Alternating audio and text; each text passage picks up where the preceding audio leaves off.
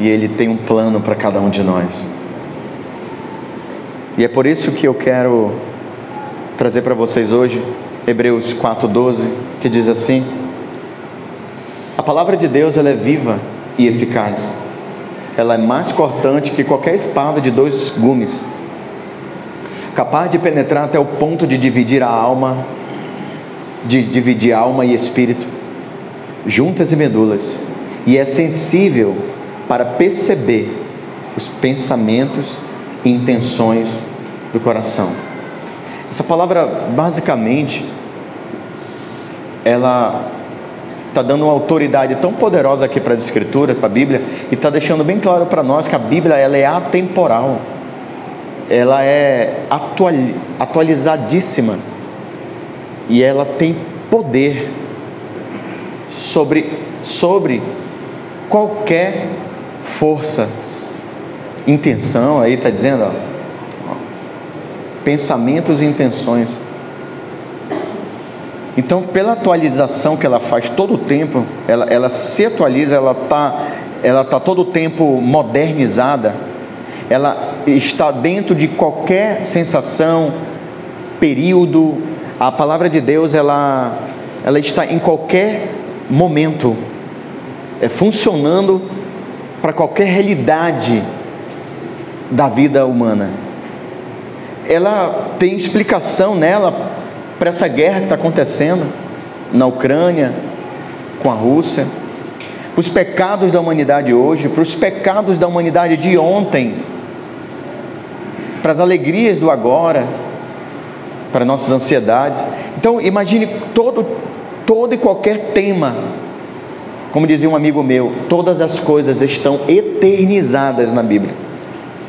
Se Jesus é o Verbo e, a, e, o Verbo é a palavra também, então no início de João capítulo 1, o Evangelho, logo vai dizendo ali que no princípio era o Verbo, e o Verbo era Deus, e o Verbo estava com Deus, e ele se fez carne e habitou entre nós, Jesus, mas também por meio da palavra tudo se fez. E aí é engraçado.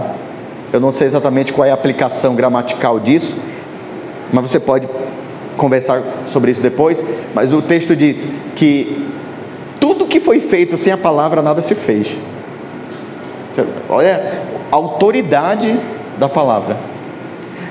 É tão bom ser cristão e ter a Bíblia Sagrada, só nós temos a Bíblia, nós que eu digo, os cristãos é, essa palavra dessa maneira, com essa reverência cristocêntrica que nós temos.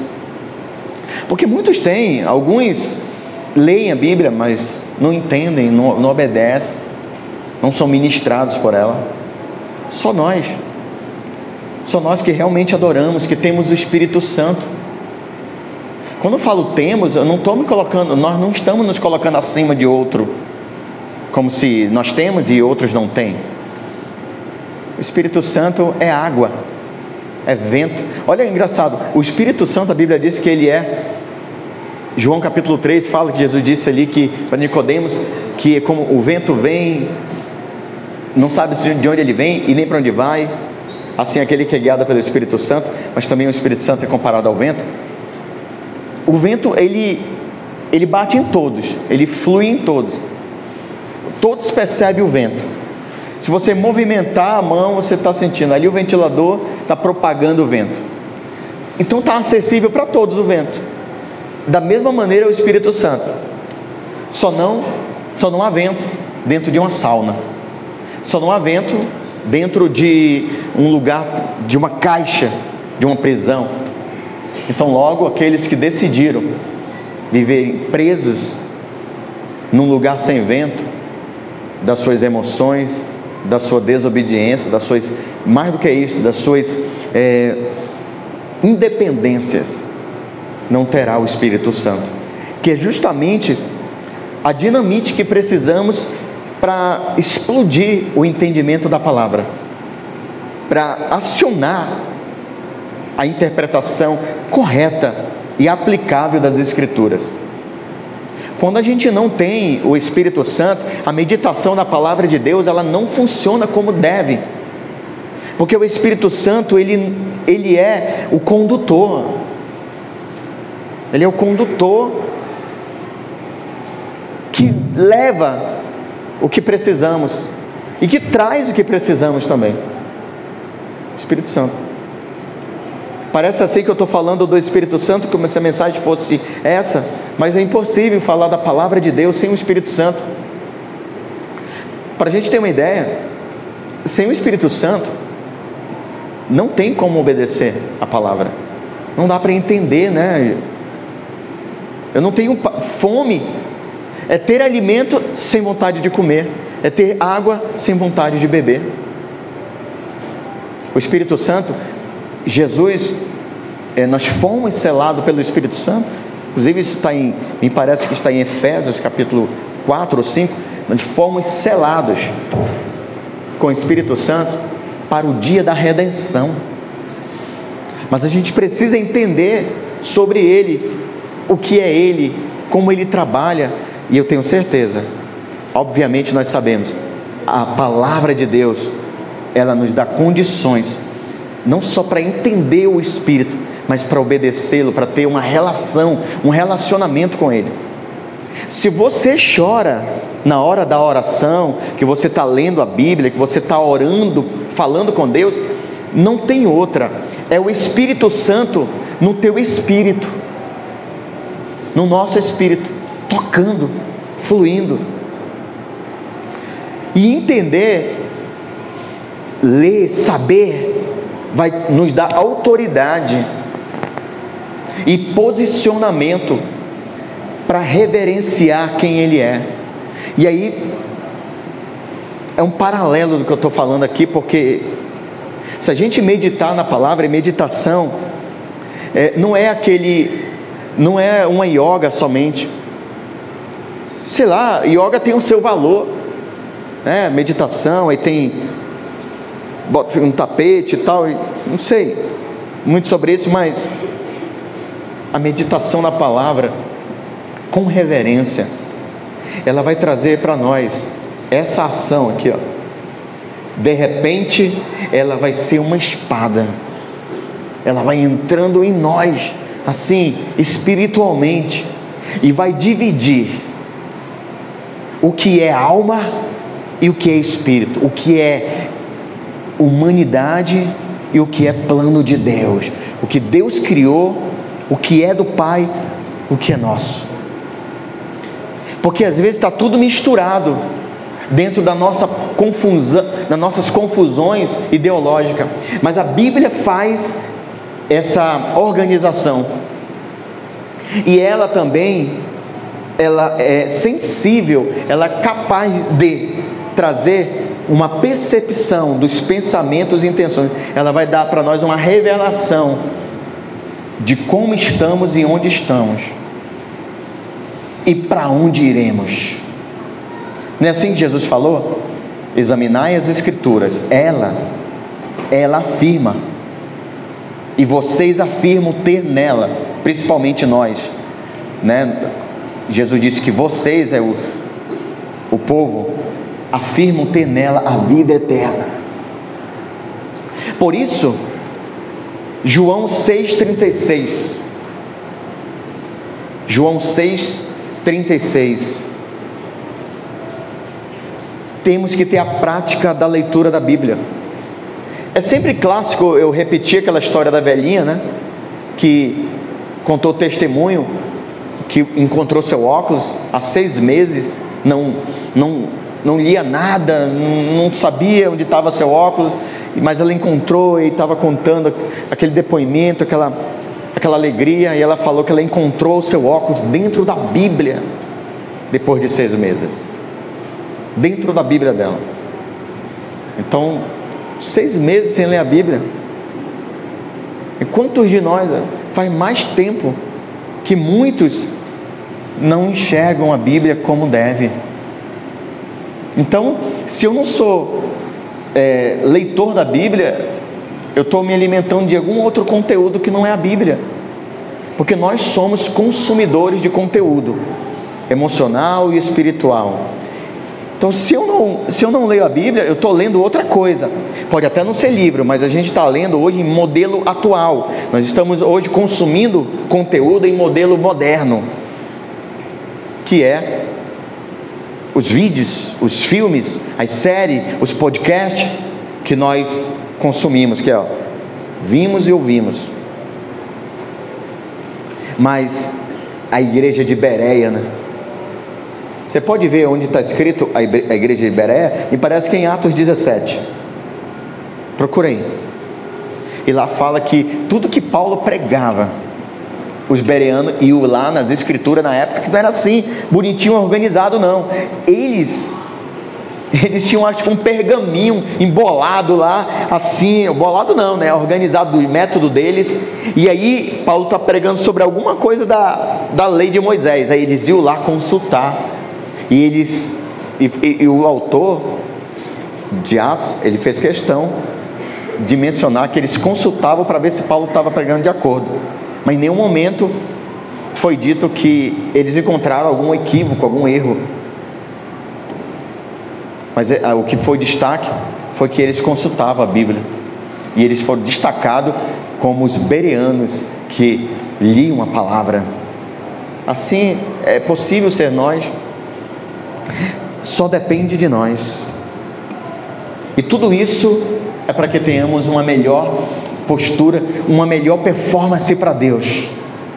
A gente tem que estudar a palavra até para adorar a Deus, porque eu vou adorar, adorar da melhor maneira, da maneira mais correta. Você vê aí é, os cientistas, tudo que eles fazem tem que ter um embasamento. Você vê aí um acadêmico fechando é, aí o seu curso, ou um após, ou um doutorado, o que for que seja de, de cunho acadêmico, não dá para ele, o que ele vai fundamentar, o que ele vai defender, não dá para defender das próprias palavras. Ele tem que ler, no mínimo, no mínimo, três, quatro livros, e ele tem que embasar com referências para dizer, olha, segundo esse autor, assim, aí ele tem que ver se os, os autores que mais estão de acordo com aquele, aquela mesma linha de raciocínio para embasar o seu, a sua tese. E aí eles se posicionam e eles vão defender aquele, aquele TCC, aquele, aquele é, trabalho de conclusão de curso ou, ou uma, uma tese de doutorado, o que for. Isso é muito mais complexo. A gente precisa pregar a palavra, a gente precisa dar é, participação ali na célula, das escrituras ali, do, da mensagem da célula, mas eu tenho que entender o mínimo. Talvez muitos de nós não tenhamos ou não tivemos ainda a chance, a possibilidade de fazer um, uma faculdade de teologia e tudo, mas isso aí é de menos. A teologia está na nossa mão está ao nosso alcance, está em casa, a Bíblia e, e outros livros bons. A gente tem o, TLCD que é, é só uma gotinha no caminho da teologia. Olha, teve um curso aqui, já acabou o curso Nova Criatura. Dez pessoas só. E tem muita gente que podia ter vindo. Você ia melhorar a tua performance de entendimento bíblico. Eu usei muitas vezes aquele quadro e nós fazíamos uma aula bem dinâmica, bem construtiva. Eu não quero só eu estar dando aula, é melhor que outros também, mas que possamos nos unir mais e também tenhamos alunos presentes, que temos cristãos, discípulos despertados para aprender, para ler, para estudar. E ler a Bíblia meditando é uma maneira de está me relacionando com ela com atenção. Diga para quem está ao seu lado: atenção. E nessa hora, quietude. Não tem esse negócio assim de, de eu estou lendo, mas é. Rapidinho eu paro, aí vou servir o café para alguém. Aí leio rapidinho. Isso aí você pode fazer. Você pode, como, como no livro do pastor Alejandro Boulon, Conhecer Jesus é Tudo, ele fala que teve um rapaz que escrevia um texto, um versículo num papel, botava no bolso e hora por hora ele lia e guardava. E ele estava dando o exemplo de, de uma cartinha de namorada que ele, esse garoto recebeu. Então ele botava no bolso e depois lia de novo. Não é assim que a gente fazia? Antigamente, quando não existia o WhatsApp, se uma garota te mandasse uma cartinha, eu recebi cartinha dela na época. Hoje em dia não sei se ainda tem. Tem ainda cartinha de namorada hoje em dia? Tem, é difícil, né? Mas na minha época ainda tinha. E aí eu me lembro que eu, eu recebi uma dela bem pequena. Aí, aí o que aconteceu? Guardava no bolso. Me diga, se eu botava no bolso e esquecia, eu ia ler só de noite quando chegasse em casa. Meu irmão era toda hora abrindo. Aí guardava. Vira e mexe. Alejandro Bolon fala nesse exemplo que ele é adventista, esse escritor. Ele diz que chega uma hora que não, dá, não precisa mais nem ler, já está decorado. Imagine eu, imagine eu e você, nós, meditando na palavra, fazendo isso todo tempo, lendo e lendo, estudando e analisando e vendo e revendo.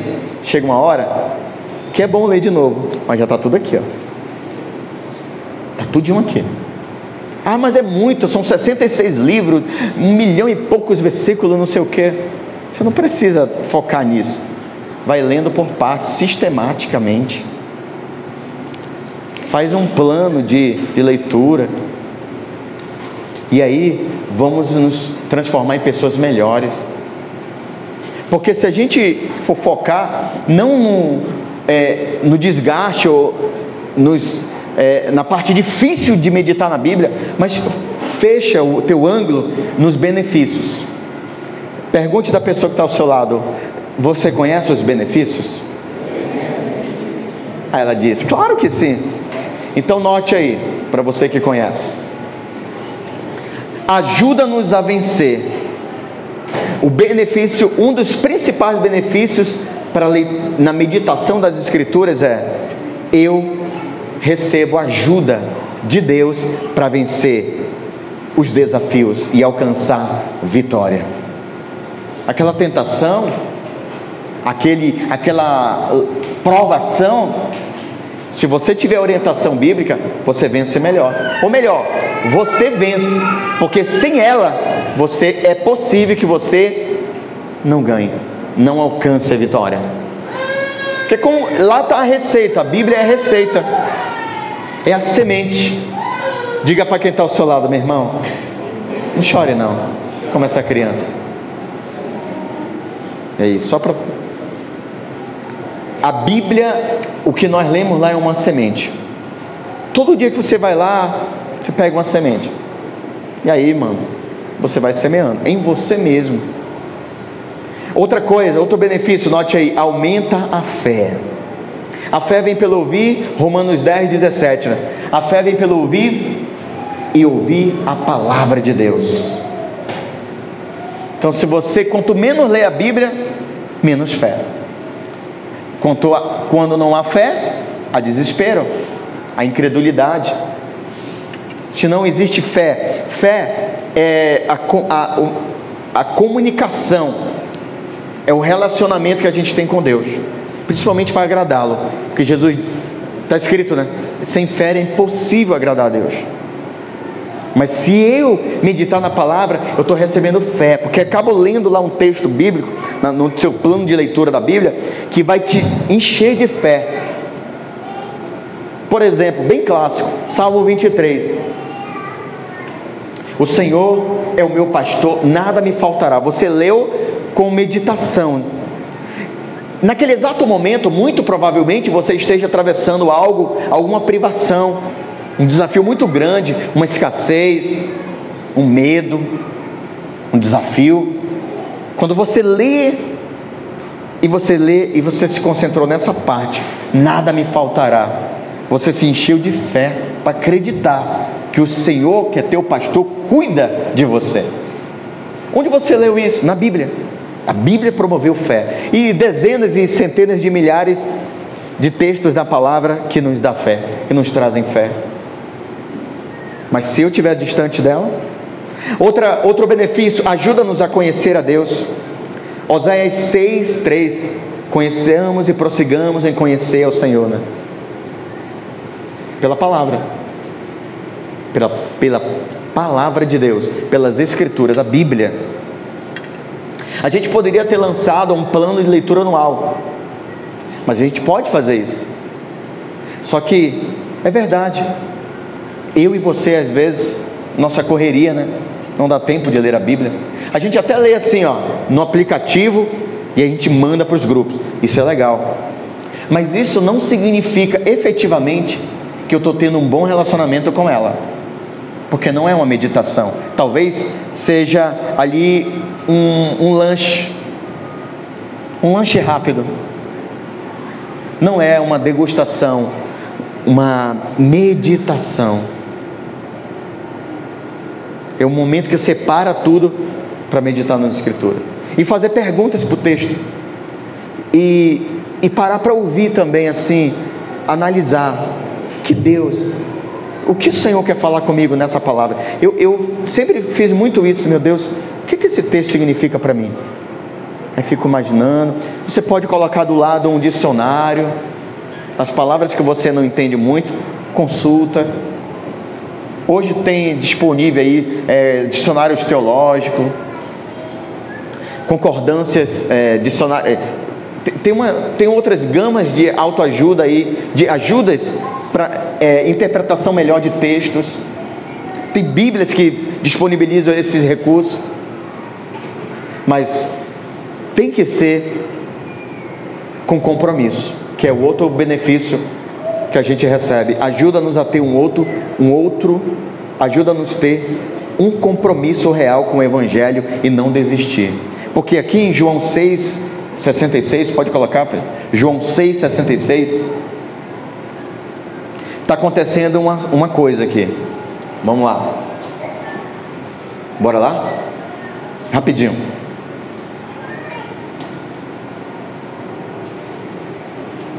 Daquele momento em diante, muitos dos seus discípulos recu recuaram e não mais andaram com ele. Pode ir lá. Então Jesus interpelou os doze. Vós também desejais ir embora? Já estamos lembrando o que, é, né? Mas Simão Pedro respondeu a ele: Senhor, para onde iremos? Tu tens a palavra de vida eterna. Prossiga. Sendo assim, nós temos é, crido e reconhecido que tu és o Cristo, o Filho do Deus vivo, só aí. A partir daí, Pedro deixou claro: nosso compromisso é contigo, Senhor. Jesus estava ensinando as Escrituras ali. Então, quando eu estou ali ouvindo Jesus, através da leitura, eu estou gerando em mim compromisso com Deus. Compromisso com Deus. Engraçado, tem muita gente que já consumiu um livro do Harry Potter desse tamanho aqui. Se fosse pelo menos das crônicas de Nárnia, né? Do C.S. Lewis. Mas tudo bem, muitos deles que leram isso não são cristãos. E aí, ainda não tem, né? O Espírito Santo. Mas quando tiver, vai ter paixão por ler a palavra e bons livros. Mas será que eu conseguiria ler a Bíblia com meditação para ter uma vida melhor?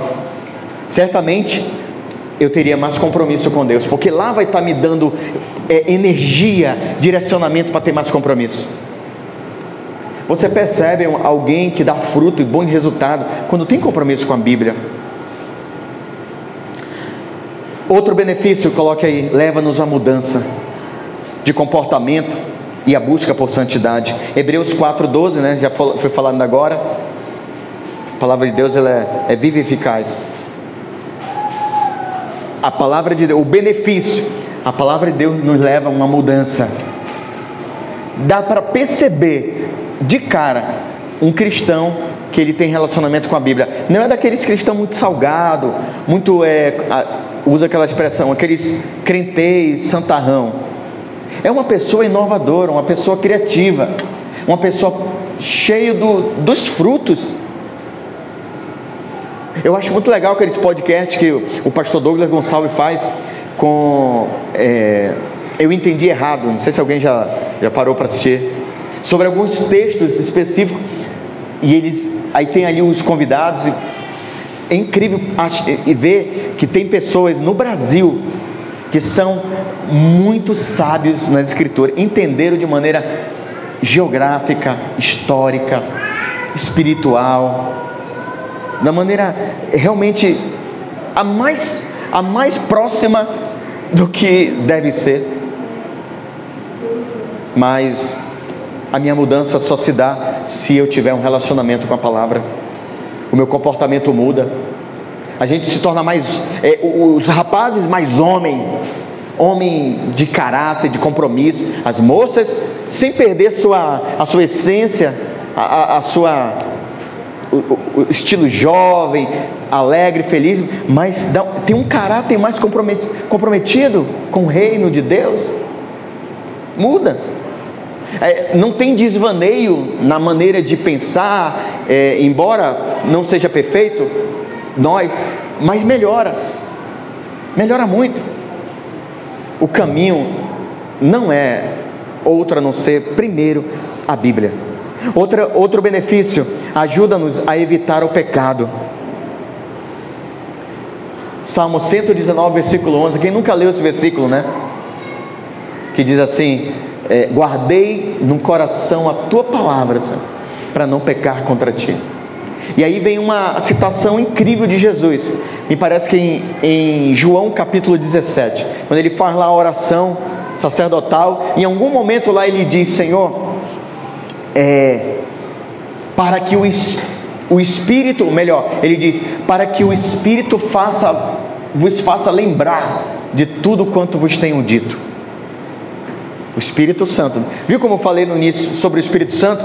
É uma parceria incrível para o meu relacionamento com a palavra de Deus. Se você ficar lendo a Bíblia só de maneira só, é porque eu quero conversar com meu colega sobre a Bíblia, é porque eu quero discutir aquele assunto pela Bíblia, é porque eu quero entender mais que os outros sobre a Bíblia, é porque eu leio muitos livros e não vai adiantar. Porque vai dar na cara que você, você ou, ou eu ou alguém está fazendo isso com intenções é, egoístas, com questões vaidosas, motivos vaidosos. Leia a Bíblia para primeiro ó, dividir aqui ó, o meu espírito, a minha alma, as minhas medulas. Então, depois que servir para mim, aí serve para outro. O problema é que parece que só serve para os outros. Parece assim que eu vou fazer teologia para que eu possa ajudar outros. Eu tenho que primeiro me ajudar. Essa mensagem da cela tem que servir primeiro para mim. E às vezes a gente falando sobre isso, é, ainda tem pessoas hoje que nunca para ele a mensagem, nunca. Que nem aquela história clássica que eu conto do rapaz da igreja, que nunca era para ele a pregação. E aí o pastor disse: Eu vou pegar esse rapaz, um dia eu pego ele. E o pastor conhece a ovelha, né? Assim como o pai conhece o filho, vai ter o dia que ele vai ter uma conversa naquele assunto que ele, que ele é. Aí o pastor, hoje eu prego. E vai ser direto para aquele irmão. Ele pregou uma mensagem incrível e no final o irmão veio chorando. Pastor, parabéns. Que mensagem. A igreja estava precisando, pastor. Porque nunca era para ele.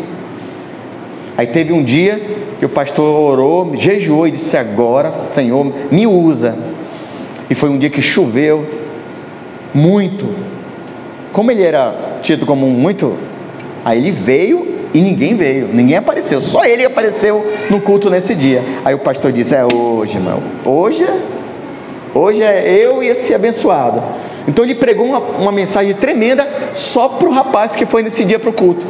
Então, quero ver agora, é só para ele. Vai dizer que é para a igreja. Então ele, o pastor pregou, chorou, adorou e fez tudo que era necessário ali na graça. E o irmão veio chorando. Agradeceu o pastor, pastor, parabéns. Que pregação ungida tremenda. Que pena que a igreja não veio hoje para ouvir. Nunca era para ele. E assim tem gente que a gente volta hoje para casa e diz: Não, essa pregação aí Eu já sei. Eu sei que já sabemos. Mas o que, que eu vou fazer hoje com a minha Bíblia depois dessa pregação? Fica elogiando aqueles. A gente fala, a paz, pastor Jonas Câmara, né? Já leu a Bíblia cem vezes. É feio dizer que o pastor Jonas leu a Bíblia cem vezes, se talvez alguém que falou não leu nenhuma, nem fala, porque falar dos outros é fácil. Então é melhor, pois ele leu, eu vou ler pelo menos uma vez e depois eu vou tentar continuar. Mas não é para alcançar números. Isso aí é porque ele tem o quê? O pastor João deve ter uns 50 anos de cristão. De repente ele foi, foi todo ano lendo, todo ano lendo, imagina. Claro, ele teve que ler duas vezes né, por ano, porque, em média, porque ele tem, em hipótese, aí, uns 50 anos de crente. E nós, como é que está o nosso relacionamento com a Bíblia? A Bíblia nos ajuda a evitar o pecado. Porque a gente vai ler lá em Provérbios, principalmente o capítulo 6, 7, 8, que fala sobre adultério. A gente lê na Bíblia que fala sobre mentira. A gente lê na Bíblia que fala sobre o inferno, que fala sobre roubar, sobre não se prostituir. Pecados assim, mais comuns na sociedade hoje, que pode derrubar qualquer cristão. Mas quando eu leio a Bíblia, eu me fortaleço contra esse pecado. Principalmente se eu ler meditando pelo Espírito. Porque se eu for ler só para completar a tabela, não vai dar certo. Entendeu? Então que a gente pegue hoje e diga: Poxa, a palavra. Quanto tempo que eu não leio a Bíblia? Será que meus óculos estão perdidos justamente nela? Será? Vai ler a Bíblia com sono antes de dormir? O que, que vai dar? Vai babar na Bíblia, vai melar ela. Realmente for assim. Aí a culpa é do óculos. Eu sei que muitos de nós, quando alcançamos mais de 40, né, já começa estigmatismo ou alguma outra coisa, hipermetropia, não sei qual é, leitura de perto fica ruim. É encontrar recurso para ler. E se de todavia não sabe ler, compra ou então vai na internet, coloca lá, pum, Cid Moreira, vai, vai, colocar, vai ter a Bíblia toda para nós, de Gênesis Apocalipse, lida pelo Cid Moreira. Ou o, o narrador que você quiser, que não tem só ele. Tem muitos meios. E um dia ela vai sair. Não é que um dia ela vai embora, vai, as letras vão sumir. Metaforicamente falando, muitos ilustram assim, né? Vai ter um dia que a Bíblia vai sumir. Não. É que vai ter um dia que o Espírito Santo não vai estar mais aqui. E aí não vai ter vontade de ler, não vai ter como. Não tem mais. O Espírito Santo, ó, levou o seu povo no arrebatamento, porque ele, o Senhor nos selou para o dia do arrebatamento, o dia da redenção. E aí, então é muito ler a Bíblia pelo Espírito, porque vai ter um dia que não vai dar mais. Não tem aquele dia que, rapaz, com vontade de ler a Bíblia, Espírito Santo, é porque já está demais, já, você já está já tá na misericórdia, com fome espiritual. Mesmo. Aí você vai lá, entra no rodízio, né? Come bastante, aí diz assim: tá bom, vou ler a Bíblia agora só, só quando der vontade de novo. Mas nosso alimento deve ser diário. Ela nos auxilia e nos dá gozo e alegria ao coração aquela vontade de, de servir a Deus, de fazer a vontade de Deus, de pregar a palavra, de ajudar as pessoas, de sorrir na luta, de sorrir na dor, de acreditar que vai ser melhor amanhã. Tudo isso é pelo relacionamento com a meditação da palavra de Deus. Sem isso, muitos, na hora de aconselhar alguém, não sabem para onde vai, porque não, não tem relacionamento com a Bíblia. Por isso, hoje é dia de meditar na Bíblia. Eu quero finalizar com essa historinha aqui, ó. Outro dia, entrei numa loja e vi um anjo por trás do balcão. Maravilhado com aquela visão divina, perguntei-lhe: Anjo do Senhor, o que vendes? Ele respondeu-me: Todos os dons de Deus. Custam muito caro. Não? É tudo de graça. É só escolher.